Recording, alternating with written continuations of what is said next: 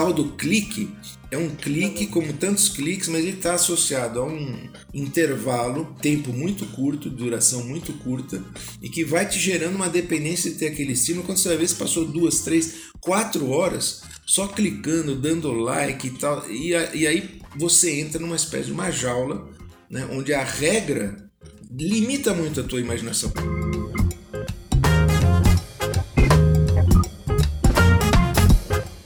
Se tem tantos pais e mães preocupados com seus filhos passando tantas horas em frente às telas, como é que os games podem ser aliados na educação? Esse que você ouviu aí é o Gilson Schwartz. Ele é professor na Universidade de São Paulo e coordena o grupo deles de desenvolvimento do metaverso. É ele o nosso convidado dessa edição. Eu sou Isabelle Moreira Lima e você está ouvindo o podcast da semana. Tem dois jeitos que os jogos podem ser usados na educação e que são super eficientes. O primeiro é quando professores adotam games que não foram desenvolvidos para a sala de aula, mas que têm certo potencial educativo, seja porque levam a um tipo de raciocínio específico ou porque tocam no assunto que está sendo debatido em sala de aula. O segundo jeito é quando as próprias crianças e adolescentes aprendem a desenvolver jogos. Isso vai deixar com que eles fiquem muito mais críticos na hora de jogar qualquer coisa, porque eles vão saber o que é bom e o que é ruim. Quem fala tudo isso é o Gilson Schwartz, que além de professor da USP e de ser coordenador do projeto de metaverso, é também presidente da ONG Games for Change na América Latina. É uma ONG que usa os games para desenvolvimento social em todo o mundo. Ouve aí meu papo com ele. Muitas das experiências digitais que a gente tem hoje envolvem algum aspecto de jogo. É, como é que a gente chegou a isso, né? Essa importância grande que os games têm hoje no, no mundo digital e cultural também. Como é que eles conseguem estar presentes até mesmo na vida de quem não joga? Pois é, há uma discussão muito ampla sobre a própria dimensão do, do lúdico, né? da, da experiência lúdica na, na vida humana. E muita gente cita com frequência alguns autores clássicos, né? O mais citado é o Ruizinga, né, que tem o livro Homo Ludens, né? Então, esse esse ser humano que se caracteriza pela brincadeira, mas não apenas no sentido, é, digamos, de uma piada, de algo divertido, mas o lúdico como a capacidade no final de você imaginar e em que medida a imaginação faz parte da ação. Então, os jogos, desde o começo da, da, do desenvolvimento de computadores, foram usados para simulações. Então, você simular uma realidade né, é, já significa organizar aquilo que da realidade vai chegar ao teu poder de decisão, dependendo da informação que aquela regra aceita ou não. Né? Então, se é um, um, programa onde a interação, a decisão, o clique, né, é, vai para a esquerda, vai para a direita, dependendo do contexto em que foi feita a programação, pode ter mais ou menos possibilidades. Então, você vai ter a imaginação atuando tanto do lado de quem programa, de quem cria aquela experiência, quanto do lado de quem usa, chamado usuário. Ele também, dependendo da cultura dele, aquilo pode ser mais chato ou menos chato, pode ser viável ou não viável. Daí surge esse conceito que é central nos games, que é o conceito de fluxo, o flow. Quer dizer, o flow é a capacidade de quem desenha o sistema de incluir regras em que a tua decisão ela não seja nem alguma coisa banal demais, óbvia demais, que aquilo não tem a menor graça, nem que seja uma coisa tão complexa e tão indecifrável que você desiste porque está muito acima das suas é, condições. Então esse o design né, do flow, né, a, a programação dessa relação entre a decisão de clicar para um lado ou para o outro por exemplo, numa interface gráfica, para dizer se o personagem de um jogo ele vai pular dentro de um barco, se ele vai pegar uma estrada e sair caminhando, enfim. Todos os roteiros de, de jogos, eles pressupõem decisões sobre que tipo de informação é apresentada, é aceita dentro do sistema, Né? E, claro, se a decisão ela é ou muito banal ou muito complexa, é considerado um jogo ruim. Agora, se você pensar esses elementos, estão postos para todo mundo e não só nos games. Então, volta aquela ideia de que a interação com a realidade ela depende da informação que você tem sobre a realidade, que é alguma coisa que vem é, filtrada. Né? Você lê jornal, você vê televisão, você só ouve é, na conversa de bar, você consome fake news. Quer dizer, dependendo de como a informação chega a você, aquilo já vai te dar um condicionamento. E claro, dependendo da tua capacitação, da tua habilidade, você vai também poder jogar com a informação de um jeito ou de outro. Então, o lúdico, nesse sentido mais amplo, é inerente até mesmo à programação, entendendo que o lúdico é a, a, nossa capacidade de criar regras imaginando situações em que elas não são cumpridas. Mesmo os games que já vêm prontinhos, empacotados, você dá lá o. Né, instala o jogo.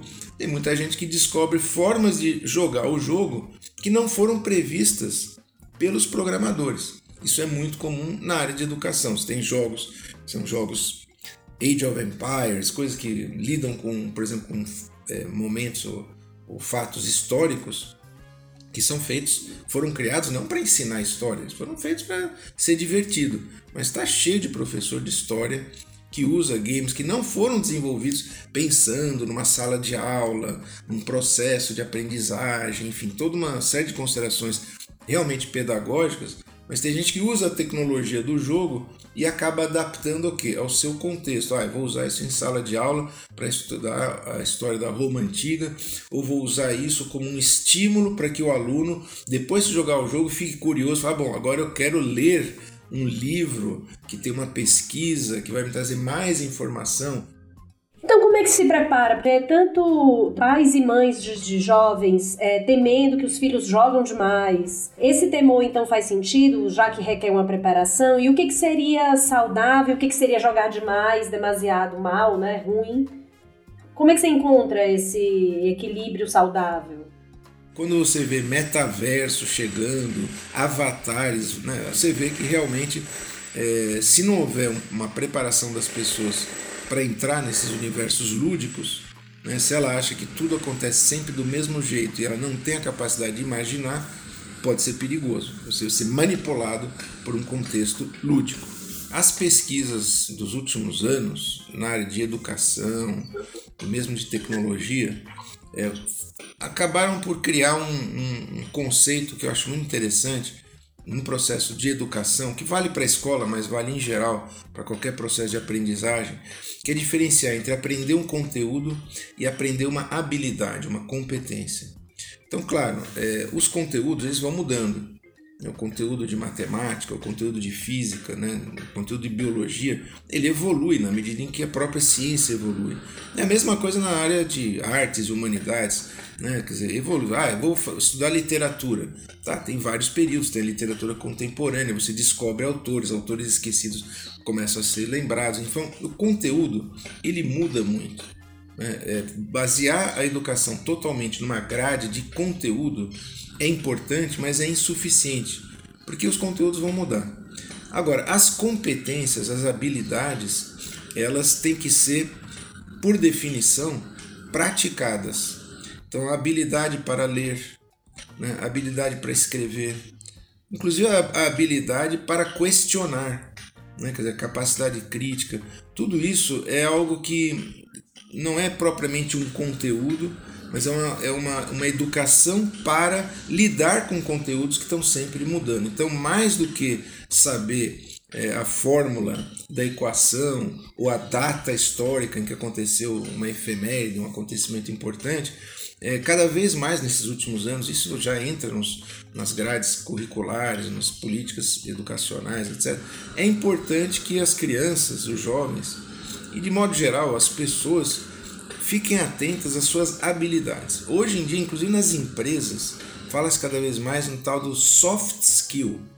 Quer dizer, os soft skills são habilidades soft, no sentido de que elas dependem muito mais de uma atitude, é, de uma capacidade de evoluir como um, um, ser que tem comportamento que pode ser avaliado, pode ser é, transformado, pode afetar os outros e ser afetado pelos outros. Então, a capacidade de dialogar, capacidade de pesquisar, essas habilidades elas são muito sutis muitas vezes, elas têm a ver não com o conteúdo dado, mas tem a ver com o próprio autoconhecimento. Então, os jogos eles podem ajudar nisso, mas eles podem atrapalhar. Se eles, digamos, aprisionarem a criança num mecanismo de decisão que está muito já pré-determinado dentro das regras que aquele jogo estabelece. E isso é muito comum, né, especialmente nos games, né, especialmente em games de celular, é tudo muito fácil, é muito rápido e que é, acaba operando numa estrutura mais simples que é a do, da recompensa rápida para um estímulo rápido. Então você acertou a bolinha que tem que estourar, acertou onde é que você tem que botar o líquidozinho daquela cor no tubo daquela cor, rapidamente vem um som, plim, você acertou, ou vem um que você errou, põe, você errou, quer dizer, isso tudo gera uma, uma, claro, uma satisfação, mas ela é de duração muito curta, então você para manter o flow, né, para manter essa, esse engajamento, você tem que ter uma quantidade enorme de estímulos e muitas vezes são o mesmo estímulo que simplesmente está se repetindo, repetindo, repetindo. Você acaba criando uma dependência com relação àquela, àquele mecanismo curtíssimo de estímulo e resposta. Isso acontece nos games? Com certeza. É só nos games? Obviamente que não. As mídias sociais, elas justamente foram as primeiras a incorporar numa coisa que é super complexa, que é o relacionamento das pessoas entre si, né? É, é, todo mundo sabe do que, que eu estou falando, né? Que você entra nessas chamadas redes sociais ou mídias sociais, onde você vai dar um like, você vai ter uma, uma o tal do clique é um clique como tantos cliques, mas ele está associado a um intervalo é, de tempo muito curto, de duração muito curta, e que vai te gerando uma dependência de ter aquele estímulo. Quando você vai ver, você passou duas, três, quatro horas só clicando, dando like e tal, e, e aí você entra numa espécie de uma jaula, né, onde a regra é, limita muito a tua imaginação. Claro que é divertido, claro que é legal, Claro que de repente eu vi um vídeo de um golfinho que mergulhou, que fez não sei o que, que a BBC publicou e tal. Mas quando você vai ver, você passou várias horas totalmente disperso, sem se conectar, é, tanto com uma, uma atividade de duração mais longa, né, com outro tipo de resultado, né, quanto muitas vezes deixar de se conectar com você mesmo, porque aí você perde a noção da tua, digamos, vivência do tempo mais subjetiva e passa a governar a tua atividade diária por aplicativos ou games ou interfaces que operam exatamente esse flow de curtíssimo prazo.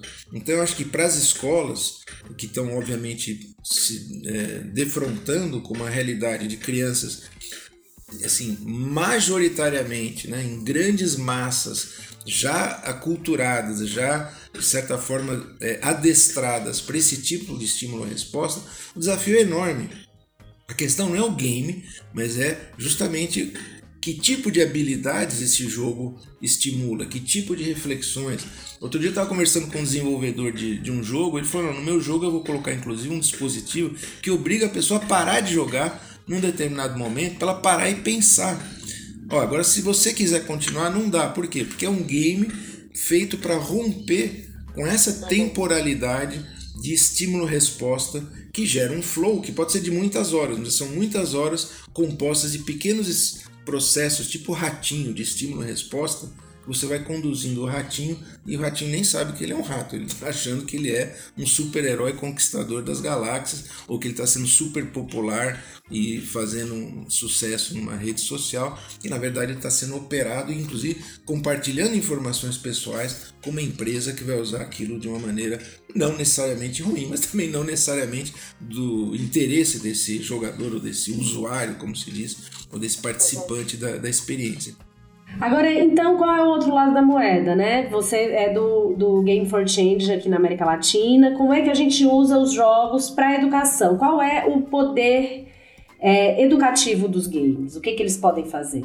tem duas dimensões. Uma, claro, é o jogo que, de alguma maneira, ele viola regras habituais de consumo de conteúdo digital né? e mesmo de fontes de informação. Né? É, agora mesmo está para sair um jogo que é, tem vários jogos desse tipo, né? que são simuladores também.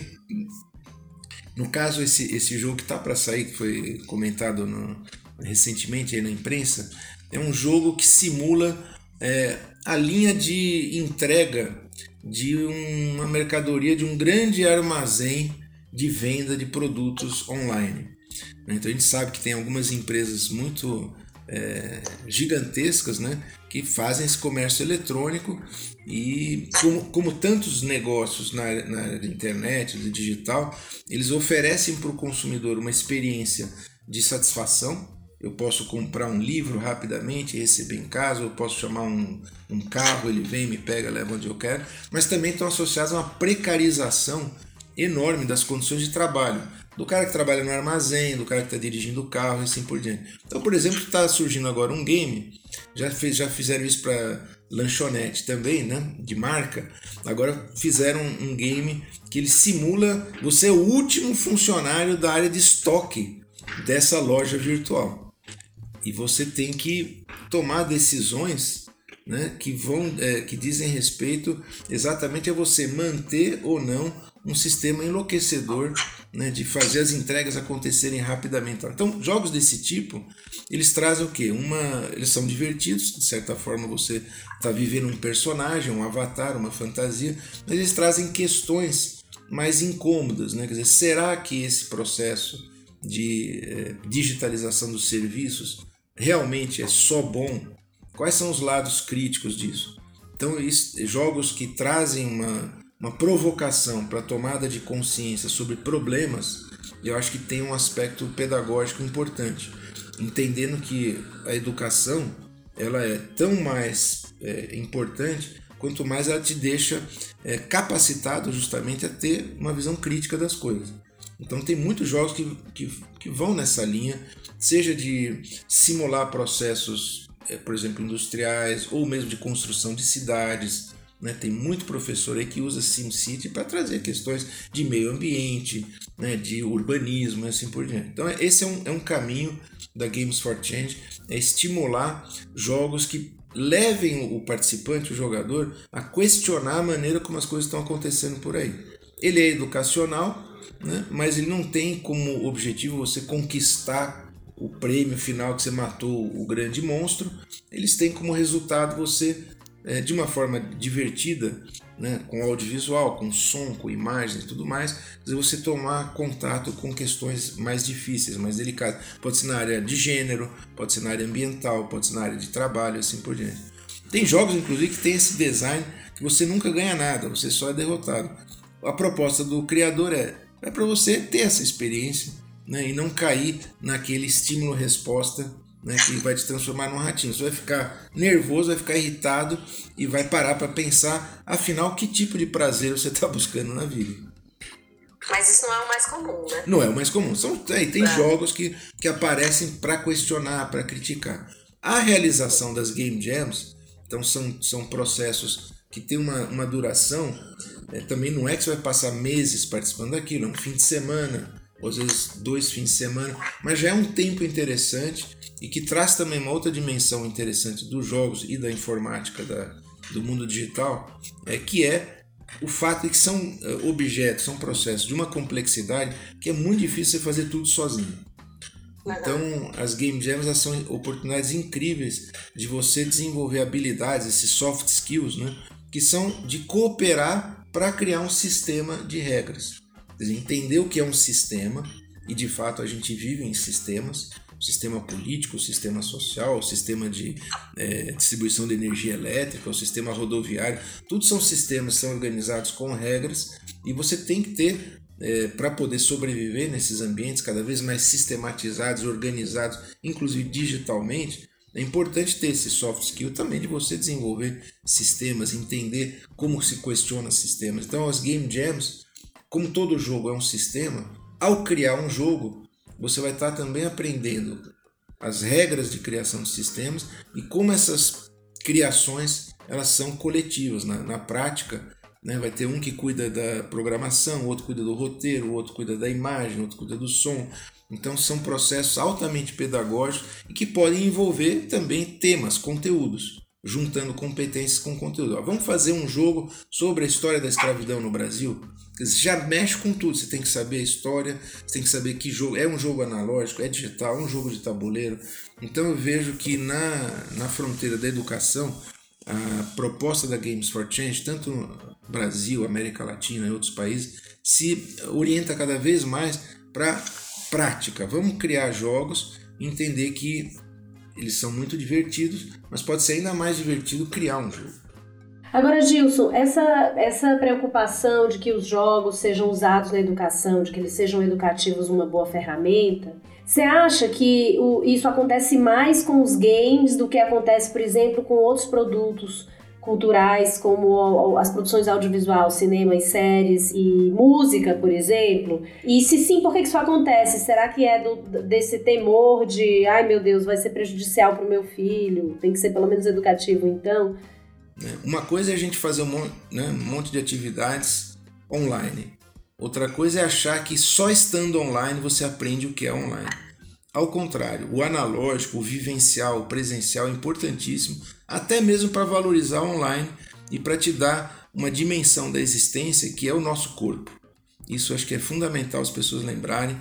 Então, claro, esportes é bárbaro, mas você tem que caminhar, né? o seu corpo existe, existe uma relação entre o seu cérebro, o seu intestino, que é cada vez mais pesquisada na área de saúde e de saúde mental né? A gente fala muito desse gut-brain axis, né? o eixo entre o intestino e o cérebro. Então, quer dizer, a gente sabe que também o sedentarismo, o excesso de horas, seja vendo televisão, né, a famosa corrida na abertura dos Simpsons, seja jogando games por horas e horas, então você vai comendo um monte de alimento ultraprocessado, então aquilo te gera uma insuficiência nutricional que também leva à inflamação e à depressão. Então aí o teu cérebro está de, deprimindo você está comendo errado. Mas aí o jogo ele te estimula o cérebro a não deprimir, né? mas você continua comendo errado. Então são círculos viciosos que podem surgir. Então a gente não deve é, perder de vista essa dimensão da saúde do corpo e da mente na medida em que a gente vai penetrando e sendo penetrado pelo digital. Você vai em restaurante, você vai ver já até é, bebês, praticamente, crianças de 2, 3 anos de idade, já estão com tela, já estão brincando ali. É muito pervasivo, é muito ubíquo, quer dizer, está em todo lugar, em todas as atividades. É, o cinema também já teve essa, essa questão, né, que, pode, que é perigosa também, porque pode virar censura. Né? Então, na, na origem, o cinema ele era muito mais livre. Na medida que o cinema foi ganhando força, né, nos anos 20 e tal, já começa a aparecer comitês de famílias né, nos Estados Unidos, é, um, é histórico, né? A movimentação muito conservadora, olha, precisa censurar isso aí, as crianças vão ver, né? ou mesmo os adultos também vão ver, e isso pode contrariar, sei lá, um princípio religioso, algum princípio político, assim por diante.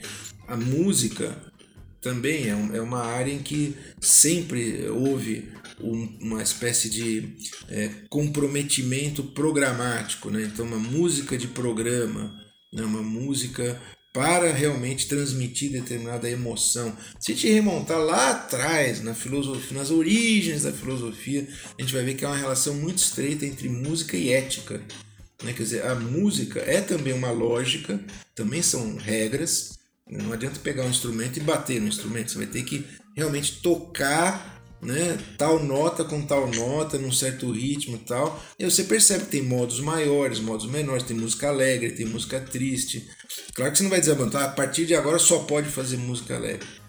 Mas de fato há uma questão, quando se fala harmonia, harmonia é uma palavra, vamos dizer, técnica da, da, da música, mas é também uma palavra política e espiritual. Né? Eu quero buscar uma harmonia. É, então, a música de protesto, músicas engajadas. Então, eu acho que todas as formas criativas elas envolvem ética e elas envolvem uma preocupação com os efeitos sobre a nossa relação com o mundo, com as pessoas, tem a música religiosa. Imagina o que seria da história da música se não fosse um monte de gente genial criando música para ser cantada na igreja, ou para ser ouvida na igreja, para você ficar mais é, adepto, mais crente, ou ter mais fé em Deus, porque você ouviu aquela música do Bar que te levou às alturas das esferas assim por diante. A mesma coisa vale para os games. Quer dizer, tem game bom, tem game ruim, tem game querendo te levar a fortalecer uma atitude de ódio, um comportamento mais agressivo, ou a reforçar certos preconceitos, certos mitos, certas histórias ou versões da história. E também se coloca, como na música, no cinema, em outras áreas da cultura, na literatura, realmente só o debate é, social, o contexto, a crítica, é que vai é, moldando né, essas tendências. Quer dizer, hoje em dia você pode ouvir tranquilamente o Bach sem acreditar em Deus. Você acredita na música do Bach, que é muito boa, é genial, aquelas harmonias e tudo mais. Fala, Poxa, o cara fez isso só porque tinha ali alguém da nobreza, né, ou alguém que queria ter uma deixar seu nome na história como patrono de músicas religiosas e assim por diante. Aí o tempo passou, a igreja, ninguém vai mais à igreja, mas continuou ouvindo Bach. Né? Então a arte e a cultura tem essa justamente essa conexão com a imaginação que passa o tempo, o que é bom permanece. O nível de, de exigência dos próprios consumidores de games. Então hoje se fala muito em games de impacto social, que é você usar essas regras, né, essas skills, né, para mobilizar pessoas, por exemplo, para cuidar do meio ambiente, né, para cuidar de pessoas que estão em situação de vulnerabilidade, ou para aprender, inclusive, a, entender melhor né, a identidade de, de gênero ou política de outras pessoas. Então, vai depender de como evoluir essa indústria. É, é possível, sim, que a gente tenha grandes artistas é, produzindo e criando, né? É, seja música, tem gente, por exemplo, que cria música, trilha para games. É, hoje é uma área incrível. Tem audiogames, né? E, e outra coisa que é o seguinte, não é só o game é aquilo que é lúdico, ou seja, aquilo que te permite essa experiência de desenvolvimento de habilidades, de sensibilidade, para ficar uma pessoa melhor, que eu acho que é o que todo mundo né, gostaria de, de vivenciar né, enquanto estamos nesses corpos que nos foram dados aqui.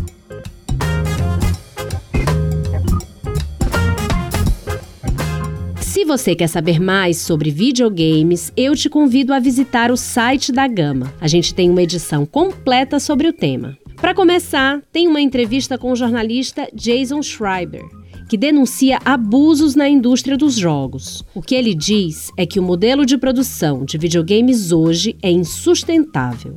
Tem uma reportagem que mostra como a relação das crianças com os games mudou com o isolamento social e com o avanço da tecnologia e o que é preciso fazer para protegê-las dos problemas que tudo isso pode trazer. E outra que fala sobre como as empresas estão usando jogos até em seleções de vaga de emprego. Para terminar, a gente tem o nosso bloco de notas com dicas de toda a redação da Gama. São livros, filmes e jogos, claro, e muito mais.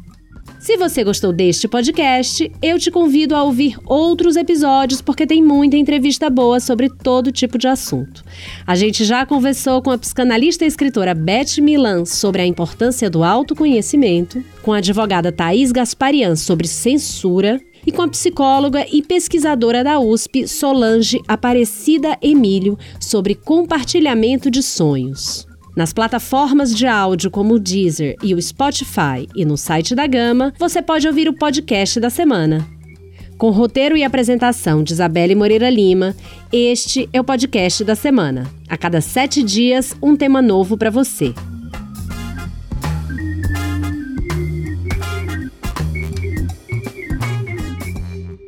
A edição de som é do Maurício Abade.